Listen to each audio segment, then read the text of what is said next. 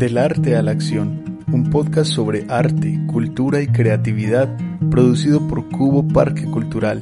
Todos los temas, todas las miradas alrededor de los creadores y sus ideas. Soy Daniel Gutiérrez, bienvenidos.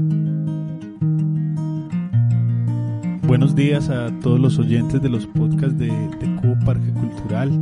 Hoy tenemos un programa muy especial porque, bueno, es primera vez que no, no nos acompaña eh,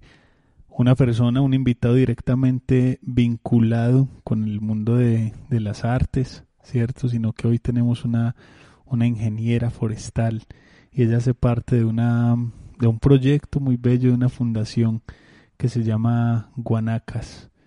que está encargada de proteger eh, un bosque de niebla que está ubicado en Santa Rosa de Osos. Entonces le quiero dar la bienvenida a María Alejandra Moreno. María, ¿cómo estás? Bienvenida a este, a este programa. Ah, muchas gracias Dani, así es. Nosotros estamos trabajando por la protección y la conservación de los bosques de niebla en Santa Rosa de Osos. Bueno, eso es muy bello porque yo siento que desde diferentes esquinas uno puede trabajar por hacer del mundo un, un mejor lugar, ¿no? Desde el arte, desde la cultura, pero también desde, desde la ciencia, desde conservar el planeta. Y yo creo que ese es como el debate o el tema más importante de la humanidad en estos momentos, la ecología. No sé ¿Qué opinión tienes al respecto de eso, de esos debates que están como en este momento poniendo en crisis como toda la manera de hacer política del mundo? Yo creo que todos, desde todas las profesiones, por más alejados o cercanos que estemos al mundo de la ecología, pues tenemos un impacto y podemos hacer parte de un cambio y contribuir a que se haga un poquito mejor cada vez. Pues desde las acciones en la casa, por más mínimo que sea, eh, se puede pues como contribuir a mejorar el medio ambiente, hacer unas mejores eh, pues parte del ecosistema como más consciente y más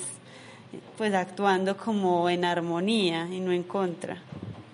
Bueno, eh, tú precisamente entonces trabajas en Guanacas. No sé si nos puedes contar un poco qué es Guanacas. Bueno, entonces Guanacas empezó como una idea pues de un particular del fundador que se llama Rodrigo Castaño, él heredó un predio eh, pues muy joven y lo de él no era la ganadería, entonces dijo como bueno pues dejemos que eso se, se vuelva un monte, igual a él siempre le ha gustado mucho los animales y todo. Y, y él mismo dice yo no tengo alma de ganadero. Entonces él dejó su predio en Santa Rosa de Osos, que si alguien pues conoce Santa Rosa de Osos es el emporio de la, ganadería lechera y de la producción de de agro, pues como tomate de árbol, papa, así a gran escala. Entonces él, pues como eso no era lo de él y lo dejó así en conservación y luego se dio cuenta de que eh, pues de que a través de la conservación y de mostrarle el ejemplo a los vecinos se podría generar como más, más impacto, no solo pues como dejando el monte ahí, sino dándole una cara y un nombre, entonces decidió eh, pues ya registrarlo ante Cámara de Comercio como Fundación Guanacas Bosques de Niebla. Y ahí ya eso le dio como más carácter y más personalidad pues jurídica. Y a través de eso hemos podido hacer como ya planes de compensación, siembras y, gestionar recursos para que sea sostenible el hecho de estar en conservación, porque pues obviamente como no se está produciendo nada, no hay ningún producto que se pueda vender eh, por el hecho de estar así conservado, pero entonces es como un reto constante ver qué se nos ocurre para ir eh, pues gestionando fondos, haciendo que, que pues a nivel nacional e internacional todas hay muchos muchos programas que buscan el apoyo a la conservación porque saben que no pues no es fácil porque no se está produciendo nada pero es necesario. Entonces eh, es eso y parte de mi principal labor pues como coordinadora de proyectos es buscar opciones, ideas que se nos ocurre, quién, con quién nos podemos aliar para que eh, siembre tantos árboles o, dar talleres de educación ambiental o hacer pues como lo principal con lo que nos hacemos sostenibles es la, el, la ejecución de planes de compensación ambiental, que esos son obligaciones ambientales de las empresas de infraestructura, que al cortar un árbol deben resembrar eh, cierta cantidad dependiendo del árbol. Entonces esto ha sido como, pues sí, es como una búsqueda constante de, de la supervivencia que por sí es pues lo que pasa en la naturaleza todos los días. Bueno, es muy particular que uses, que, que uses esa palabra, ¿cierto? La supervivencia, porque en este momento el tema es como eso, o sea, si no protegemos nuestros bosques, si no protegemos nuestros ecosistemas, pues no sobrevivimos, ¿cierto? No sobrevivimos en este momento, entonces esa palabra es como, como súper adecuada. Para los que están escuchando nuestro podcast y de pronto no, no están familiarizados con el departamento de Antioquia, eh, Santa Rosa de Osos es, un municipio del departamento de Antioquia y se ubica a 2.550 metros sobre el nivel del mar más o menos. Y, y Guanacas entonces es, es, nos contabas, como un pedazo de tierra que ustedes cuidan, que ustedes protegen, pero ese pedazo de tierra es muy particular porque tiene un ecosistema muy particular, muy único, que es el bosque de niebla. Precisamente, ¿qué es el bosque de niebla? Y, y como para que le contemos un poco a la gente, también como cuál es la importancia de este ecosistema. Listo, el bosque de niebla es una agrupación o una comunidad de especies de árboles que están ubicados en una zona donde hay, pues se mantiene permanentemente una capa eh, de neblina o de agua pues como suspendida que viene de las zonas más calientes y se queda como condensada entre la vegetación. Entonces es muy importante porque es donde la misma vegetación la regula el ciclo hídrico y hace que, que, cuando haya una temporada más seca haya disponibilidad de agua y cuando hay una temporada pues como alta de lluvias lo pueda recargar. Es como un espacio eh, óptimo para la recarga hídrica. Es pues crucial en el, en el ciclo del agua y en el ciclo de los ecosistemas. Bueno, Santa Rosa está muy cerca de, Medellín, eh, pues relativamente cerca, está a 90 kilómetros tal vez. Y digamos que esa protección del bosque es, es, es fundamental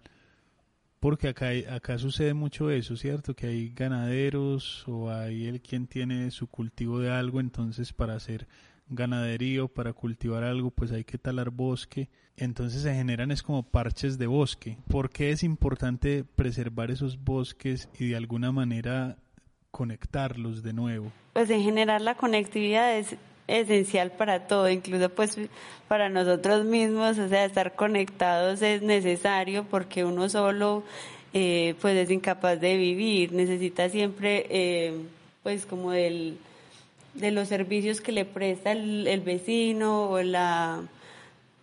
sí pues uno uno solo no es no es eh, totalmente autónomo. Entonces lo mismo ocurre a, todos los niveles tanto a nivel de ecosistema como a nivel del individuo como a nivel del agua. Pues una gotica sola necesita tener para dónde fluir y a dónde llegar. Entonces lo mismo pasa aquí con los ecosistemas, al pues con la expansión de la ganadería y la agricultura, cada vez los parchecitos de bosque son más estrechitos, más separados y más pequeños. Entonces lo que hace em, lo que nosotros intentamos hacer es volver a conectar esos parchecitos para que la, la fauna pueda eh, pues tener un espacio por el cual eh, transitar y tener su vida normal entre, pues, entre lo que se puede. Por ejemplo, ¿qué pasa cuando están así tan, tan separados los parches, tan aislados? La fauna intenta transitar a través de ellos y en muchos casos, por ejemplo, el caso del puma que está dentro de la reserva, él sale de la reserva y encuentra justo al lado un potrero y es como, pues, ¿qué es esto? Y hay una vaca, pues bueno, pues comida más fácil. Y, y eso pues para el puma que es como al que mejor le va, pero digamos a una especie que, que su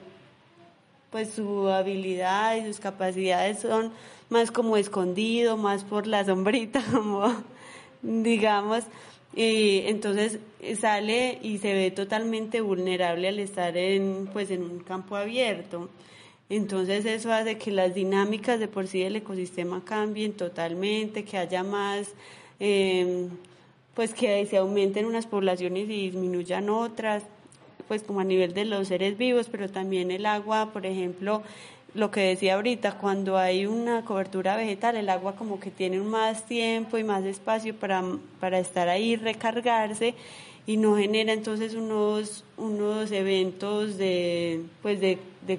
crecidas tan pues que pueden ser tan desastrosos o, hay disponibilidad de agua para más tiempo y en las temporadas donde más se necesita, donde más escasea. Y también pues para, pues para nosotros mismos, el hecho de eh, tener al lado o tener los, los surcos de agua que son como los principales eh, corredores es, es necesario para mantener la calidad del agua. Entonces sí, pues la conectividad es esencial en todos los,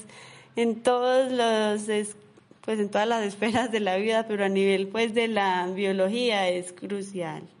porque todos los seres están relacionados. Entonces estar aislados hace que sean totalmente vulnerables. Claro, y es muy loco eso que dices porque de alguna manera yo creo que la gente no dimensiona el, el, papel de estos bosques de niebla en el sentido de que es como tener un, botellón de agua ahí permanente, eh, cuidado, protegido. Además de que yo creo que tampoco dimensionamos que a 90 kilómetros de aquí de Medellín, donde estamos completamente desconectados de la naturaleza, pues tan solo a 90 kilómetros a dos horas ya se, pueden, se podría encontrar un puma. Un puma o no sé cuántas especies de orquídeas también que digamos que los animales son muy sorprendentes, pero esa cantidad de especies vegetales también son, son, es como un paraíso, ¿no? Como un, como, no sé cómo podrías describirlo tú las veces que vas allá y te encuentras con todas estas es que especies. Ese es otro tema que, que muchas, pues que tú dices, uno no sabe cuántas y es la verdad, uno no sabe cuántas, o sea, pues por el mismo hecho de que falta demasiada investigación en los bosques que están aquí al lado. No se no sabemos cuántas hemos ido, eh, estamos pues como gestionando recursos para hacer salidas de investigación y muchas universidades pues nos visitan y hacen sus salidas de campo y nos ayudan cada vez que van a aumentar el inventario de las especies de flora y de fauna que tenemos. Eh, pero pues digamos, hace muy poquito fueron unos biólogos expertos en orquídeas y dijeron que habían, pues, como,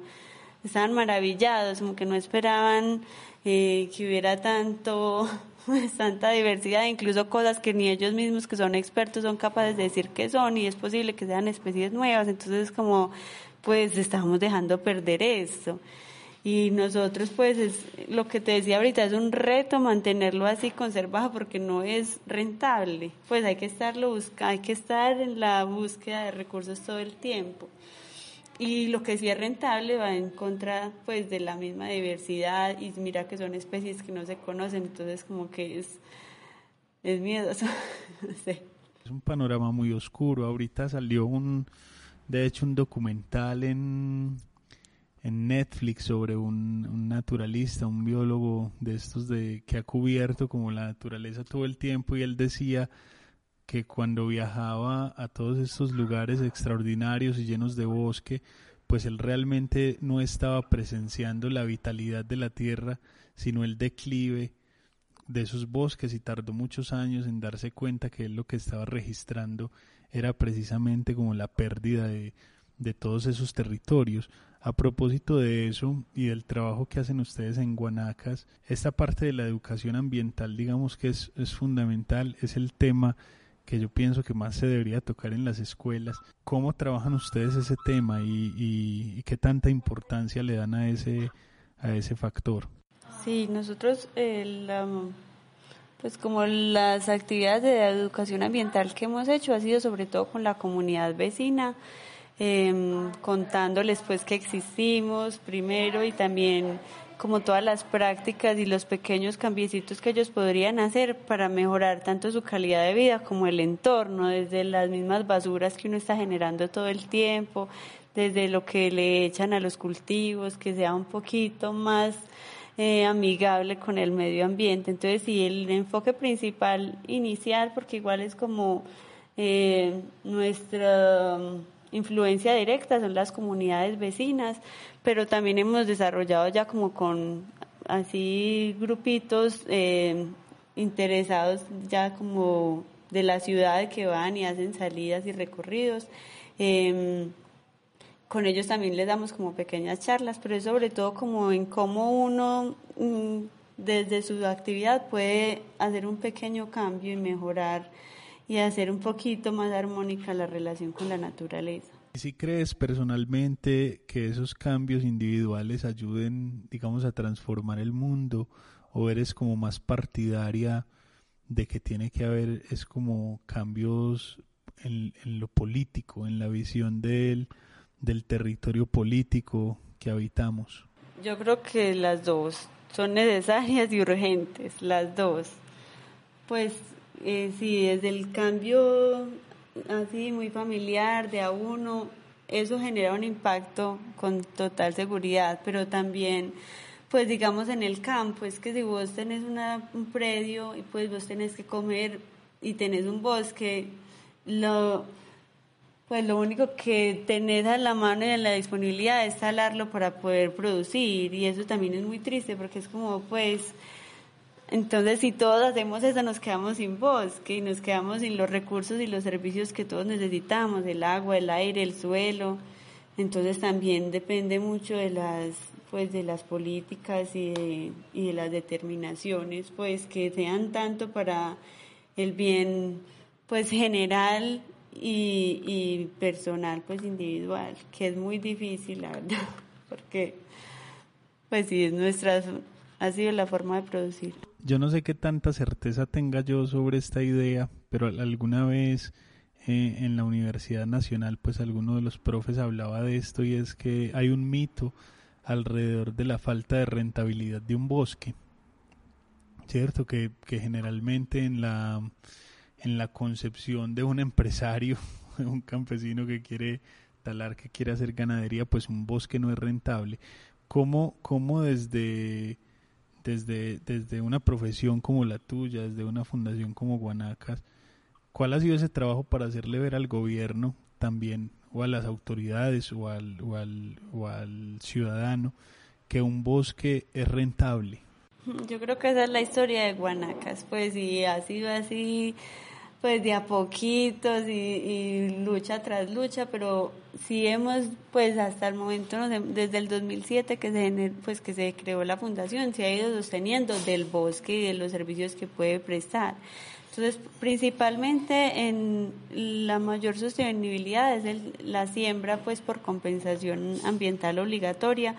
Hace muy poquito, apenas este año, estamos incursionando en el tema de bonos de carbono, que es dejar el bosque totalmente en conservación y eh, pues a través de un montón de mecanismos, que eso también es como la dificultad y es que cualquiera no lo puede hacer, sino que tiene que ser como un área muy grande, incluso nosotros nos tuvimos que unir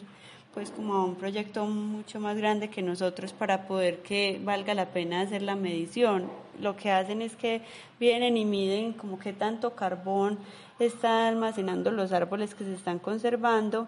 y entonces eso lo ponen en el mercado de, la, de los impuestos del carbono. Entonces las empresas que están obligadas a pagar estos impuestos eh, tienen la posibilidad de pagarlo a través de bonos de carbono. Pero mira que eso es una cosa como muy novedosa, pues eso apenas está como saliendo y ese tipo de, estrategias eh, son muy nuevas. Entonces hay muchos, pues por ejemplo nosotros quisiéramos poder desarrollar otro tipo de pago por servicios ambientales que es uno de esos es el los bonos de carbono, pero por ejemplo,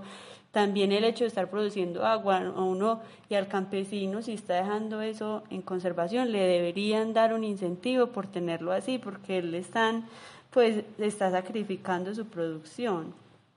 Ah, y, eso está beneficiando a otro. Entonces sí es, eh, pues es un tema muy nuevo que apenas está surgiendo, pero lentamente ha ido dando pasos. Entonces, como te decía, la historia de Guanacas es hacer que eso sí sea, pues, estrategias, estrategias y recursos y proyectos para ver cómo hacemos sostenible el hecho de tener el bosque conservado. Entonces, por ejemplo, que otros temas que se nos han ido pues como ocurriendo es el ecoturismo, la pues los mismos bonos de carbono, la investigación, pues o el turismo de investigación, aunque eso es más difícil porque por sí la investigación no tiene mucho presupuesto, pero también em, pues son otras posibilidades. Frente y frente al ecoturismo, también te iba, te iba a preguntar por eso. Eh, digamos, cuáles han sido las dinámicas que ha construido Guanacas alrededor de, de este concepto. Pues lo que pasa es que apenas eh, como que dimos el clic como, ay, mira, podemos hacer un proyecto ecoturístico, aunque sea como eh, bajo costo, porque como somos una entidad sin ánimo de lucro, no tenemos pues mucho eh, capital para implementar un proyecto pues o una infraestructura muy grande, pero la mayor experiencia que tenemos como en atención al visitante ha sido atendiendo las visitas de grupos universitarios que vienen a, a mirar pues las especies y el bosque y todo, entonces ahí dimos como pues nosotros podríamos recibir al, al turista promedio, por lo menos al turista interesado en la naturaleza. Y, y, hemos recibido así pues muy poco y sobre todo como en camping y, y, quedándose, hospedándose en las casas de los campesinos eh, pues de la reserva y vecinos. Y ese es como el primer, eh, sí, como la primera etapa, sí. Pero eh, tenemos pues como proyectado hacer un pequeño, pues como ser un poco más cómodos, de pronto mirar ese tema nuevo del glamping o algo así. Pero sí, pues le hemos ido como trabajando lentamente a eso. Pero creo que es una de las formas de hacernos sostenibles también te iba a preguntar cuántos cuántos ríos hay cerca de cerca de Guanacas. Pues Guanacas es tiene un desnivel pues de mil metros. Empieza la reserva empieza en los 1900 metros y sube casi a los 2900. Entonces, como es una montaña, pues tiene muchos nacimientos de agua. Hemos contado 18 nacimientos de agua, eh, pues que es como un pues un reservorio hídrico gigante porque ahí no hay actividades productivas, entonces la calidad del agua es excelente. Yo te voy a hacer esta pregunta porque, porque ignoro completamente, y yo creo que muchos de los oyentes también, ¿cómo es un nacimiento de agua? O sea, ¿de dónde sale el agua que nace en un nacimiento de agua? En la, pues, en el ciclo del agua, cuando se, cuando se evapora el agua de la lluvia se forman, entonces empieza a subir como por la temperatura, empieza a ascender la, la neblina, la niebla, pues, y entonces se acumula en las donde ya pierde la energía, ella no, ya no es capaz de seguir ascendiendo más. Entonces ahí donde se acumula se empieza como a escurrir a través de todas las superficies que, que encuentre, se escurre, se escurre, se escurre y se va acumulando en, en las primeras capas superficiales de la Tierra. Y de por sí la Tierra pues tiene unos reservorios de agua que se llaman acuíferos, entonces con esa pues con el agua que va llegando de la lluvia, de la niebla y todo, se van se van cada vez como rellenando, rellenando, rellenando hasta que ya pues se empiezan a brotar, literal brota así como entonces pues se puede ver de muchas formas, puede ser digamos como un pantano, se ve que uno un pantano y es como, ay no, eso está sucio, pero en realidad no, ahí es donde está el agua, se está recargando y es del paso de los animales y de la gente que se vuelve un pantanero, pero en realidad pues eso puede ser totalmente em, pues limpio porque se filtra a través de las rocas de la tierra y todo, o sea, no no necesariamente tiene que ser sucio, es sucio cuando hay una actividad al lado, pues unas vacas, un potrero, un, unos cerdos, pues ya una actividad que genera algún residuo y que genera algún impacto en la calidad del agua. Pero digamos en la alta montaña que el agua brota porque ya no es pues ya la tierra no tiene forma de seguirle almacenando, eh, pues es totalmente limpia porque ya pasó por todo el ciclo y apenas este es como el primer, el nacimiento, le dicen pues. Solo que pues el agua circula. María, como para que los oyentes tengan una idea de, de lo importantes que son estos nacimientos, esta agua nace en, en Santa Rosa de Osos, nace en Guanacas, ¿y dónde va a parar? La mayoría pues de las aguas que nacen en Guanacas, pues hacemos parte de la cuenca del río Guadalupe, Pues es decir, como que todas las aguas que nacen y toda el agua que cae de la lluvia empieza a rodar y pues y a, circular hacia, hacia el río Guadalupe, que después genera pues sirve para la producción de electricidad pues en, en Guadalupe, en el Salto, hay una hidroeléctrica. Y de allí pues después de Guadalupe el Porci, después ya el Cauca y Magdalena y el, y el mar. Ese es como el recorrido. O sea, eso va a parar al, eso va a parar al Caribe. Sí. Hasta el Caribe, de Santa Rosa de Osos hasta el Caribe, como para que la gente también dimensione todo ese recorrido que hace el, agua y todo lo que genera desde que nace hasta que hasta que desemboca en el Atlántico. Bueno, genera energía, genera vida, genera esa toda esa riqueza, alimenta muchísimas especies, seguramente también muchísimas a muchísimas familias en en ese recorrido del Cauca y del Magdalena. Y eso es lo triste, que uno entre más, entre más va bajando pues en, en pendiente, pues porque uno en el mapa lo ve como si fuera por arriba, pero en realidad uno está bajando, o sea, hacia el, hacia el Caribe uno está bajando. Y es muy triste que cada vez entre más abajo, pues en, en la pendiente es cada vez más contaminada, cada vez peor, cada vez más escasa el agua por el mal uso. Eh, ¿Cuál pensarías tú, bueno, que es como la, la solución a todos estos problemas ambientales del planeta? ¿Qué, ¿Qué tenemos que hacer? Yo creo que, como lo decíamos ahorita, es una mezcla de políticas públicas, de pues concientización, de todos, que es que cada persona tiene un impacto pues por lo menos reduce tu espacio aquí personal y da un ejemplo para que entonces tu vecino y el de tu familia empiece a tomar mejores prácticas. Yo creo que ese es como el paso número uno y como lo que no implica tanto eh, pues esfuerzo económico. ¿Cuáles son esos, esos pasos que has dado tú? Yo conozco mucha gente que ha dejado de, de comer carne, por ejemplo, y digamos que ese cambio de la dieta pues eh, tiene realmente un impacto en el planeta. Pero ¿cuáles son esos cambios que uno puede hacer personalmente? Sí, yo pienso que el ese es un gran paso y la verdad no es fácil. Yo pues he hecho lo posible por por lo menos dejar la carne roja porque es como la que genera más impacto y pues si todos pues estoy de acuerdo con todos los que están en contra de comer carne porque es muy triste, pues, y incluso yo en estos días veía una conferencia y decían como que a vos te traen unas fresas y te traen un cerdito y a vos te, se te hace el agua a la boca con las fresas y sos capaz de pues coger un cuchillo y partir la fresa y comértela ahí mismo, pero un cerdito así pues no, o sea, no te da pues no es como lo natural, como que ay, ya me lo voy a comer, así por más hambre que uno tenga en ese momento, no es como lo que a uno se le ocurriría. Entonces sí, pues y todo este tema de comer carne en general es algo muy cultural, entonces implica mucho ir, eh, pues como, ay, voy a probar, intentar nuevas recetas, hacerlo así, pues no tiene que ser algo muy drástico, puede ser de a poquitos, que es como lo que yo he ido haciendo, pero sí sé que no es fácil. Pueden ser otros, pues otros tipos de esfuerzo también, por ejemplo, el, el hecho de reciclar, separar las basuras, que es algo como tan básico, pues los orgánicos a un lado, los, los plásticos, cartón al otro, y lo que definitivamente no se puede reutilizar al otro, pues, y mirar qué pasa después con esa basura, no solo separarla, sino pues no ir a, a supercolmatar los rellenos sanitarios, sino que eso sí se pueda volver a utilizar.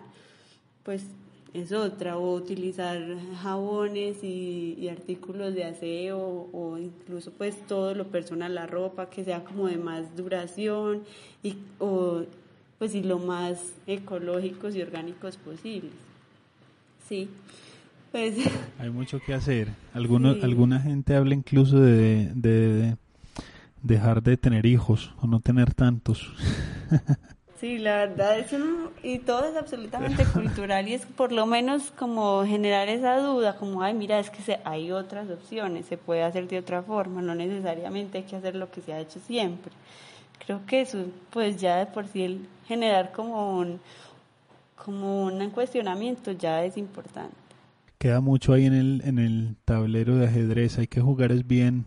las piezas para lo que decías ahorita, para incluso ya estamos en el punto de, de que es para sobrevivir. Si alguien quisiera contribuir a, con Guanacas,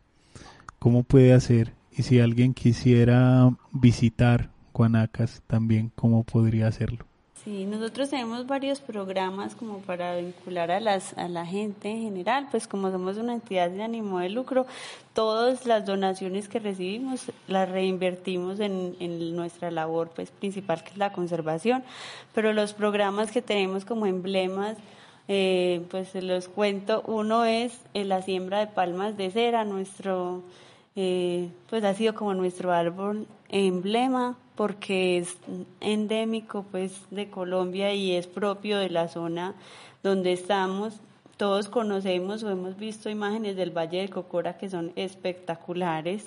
pero tenemos una concepción errada de cómo crecen las palmas. Lo que vemos en el Valle del Cocora es como si fuera un ancianato de palmas, porque ahí abajito de esas palmas que están espectaculares, hermosas, gigantes, no tiene abajo sus hijitos, los, las semillitas que caen no tienen las condiciones ecológicas para sobrevivir. O sea, eso en un potrero a cielo así abierto, pues totalmente destapado, a plena exposición solar, una palmita bebé no es capaz de sobrevivir. Entonces es como pensarnos que las palmas eh, pues necesitan un ambiente boscoso para poder crecer, y, y, darle como esa otra perspectiva a cómo crecen las palmas pues naturalmente por un lado y por otro lado también es eh, dejar como una huella y un recuerdo eh, de un ser querido o a nivel pues o a nombre propio eh, que perdura en el tiempo. Pues una palma puede vivir más de 100 años mucho más y, y es el árbol nacional de Colombia. Entonces es como bonito eh, ese programa, lo que hacemos es que sembramos entonces una palma en nombre de alguien, le damos la, un certificado que es como un diplomita marcado con la coordenada donde se sembró, con la fotico y pues le mandamos la fotico y todo, como pues es real que la sembramos y es una siembra a perpetuidad, pues eh, está pues como ese, ese programa eh, que nos ha, pues le hemos tenido mucho... Eh, mucho apoyo, pues, o, sea, le ha gustado mucho para regalos, especialmente cuando alguien fallece, es como una forma de honrar la memoria, pues, de un ser querido.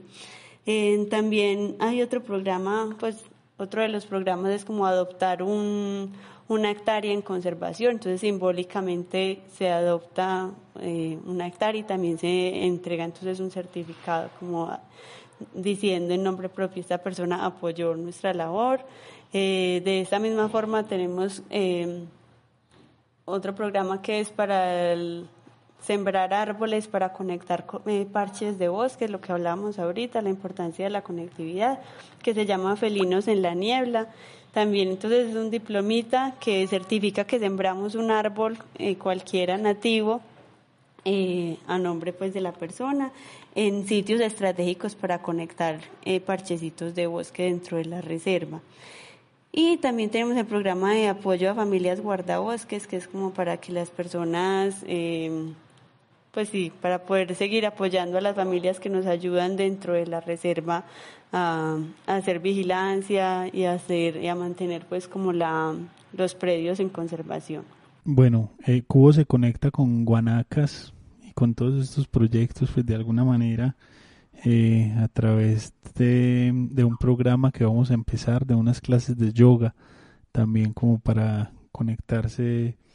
con cada uno, con su espíritu, a reflexionar sobre este mundo loco en el que vivimos y de alguna manera pues vamos a, a, donar parte del valor de ese curso de yoga a la Fundación Guanacas. Estuvimos con María Alejandra Moreno, María, Muchas gracias por acompañarnos en este programa tan bello. Pues hablar del, del planeta siempre es satisfactorio. Muchas gracias Dani, qué rico, ojalá se animen bastante a la clase. Y lo que dices, un momento de reflexión y de pensarnos y de tomar una, un momento para uno y para el planeta. Bueno, las clases empiezan el jueves 22 de octubre y desde ya se pueden se pueden inscribir, se pueden matricular, están súper económicas y con un profesor de lujo. Eh, y bueno, para que a, todos les queda la invitación para que visiten Guanacas, para que busquen eh, la página de la, de la fundación, que es fundacionguanacas.org, y ahí se enteran de todos los proyectos y cómo se pueden vincular, cómo pueden contribuir, cómo pueden hacer ecoturismo cuando pase, pues me imagino todo esto del, del COVID-19 y ya no nos acechen los, los virus. Bueno, muchas gracias a todos por conectarse. Muchas gracias. Bienvenidos a todos, por allá los esperamos. Hay que ir a Guanacas. Bueno, hasta la próxima.